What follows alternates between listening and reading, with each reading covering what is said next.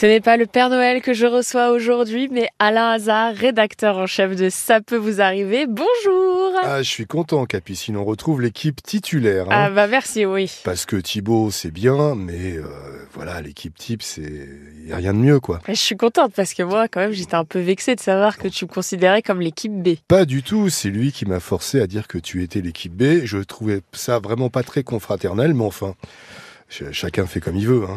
Voilà. J'en parlerai avec Thibaut. Alors, pour revenir à nos moutons de Ça peut vous arriver Dis-moi. pour la prochaine émission, alors comme d'habitude, tu fais très fort au niveau des titres et là, Et- c'est... Écoute, on a une entreprise de bricolage qui, a priori, pour Didier, elle vient poser son portail, sauf que les piliers ne sont pas de la même taille. Donc déjà, il y a un problème de mesure. Effectivement. Pour Jean-François, euh, lui, la porte n'a jamais été livrée.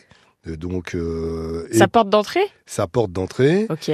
Et pour Jean-Claude, euh, bah, il y a un souci de mesure sur le portail et le portillon. C'est pour ça qu'on a titré l'entreprise qui n'a pas les yeux en face des trous. Ah voilà, ça c'est un beau titre. Et pour la suite des cas, là on, on quitte l'artisanat et on va du côté des gros billets, on va à la banque. Eh ouais, c'est un peu l'angoisse, un peu tout le monde. On y est pour rien. Et d'un seul coup, comme aujourd'hui, les fraudeurs sont plus malins que les banques et euh, ils déjouent tous les problèmes, tous les services de sécurité des banques qui ont beau nous dire oui, mais s'il y a un souci, c'est que vous avez commis une négligence. Sauf que souvent, les auditeurs ne commettent pas de négligence. Simplement, les fraudeurs sont beaucoup plus malins que les systèmes de sécurité des banques. Donc, nous avons euh, Alex qui lui a vu son son livret A vidé Non. totalement de 15 000 euros. Oh Donc évidemment, on fait croire qu'il a donné son code, ce qui n'est pas le cas. Nous avons Maxime, il se fait voler son portefeuille, trois comptes bancaires sont ouverts à son nom.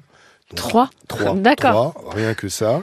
Et nous avons Sandrine qui se fait pirater pas moins de 7000 euros. À chaque fois, la banque ne veut pas rembourser, elle ne veut rien entendre. On rappelle simplement que d'après la loi, quand la banque prétend que l'auditeur ou le client, donc son client, a commis une négligence, elle doit en apporter la preuve.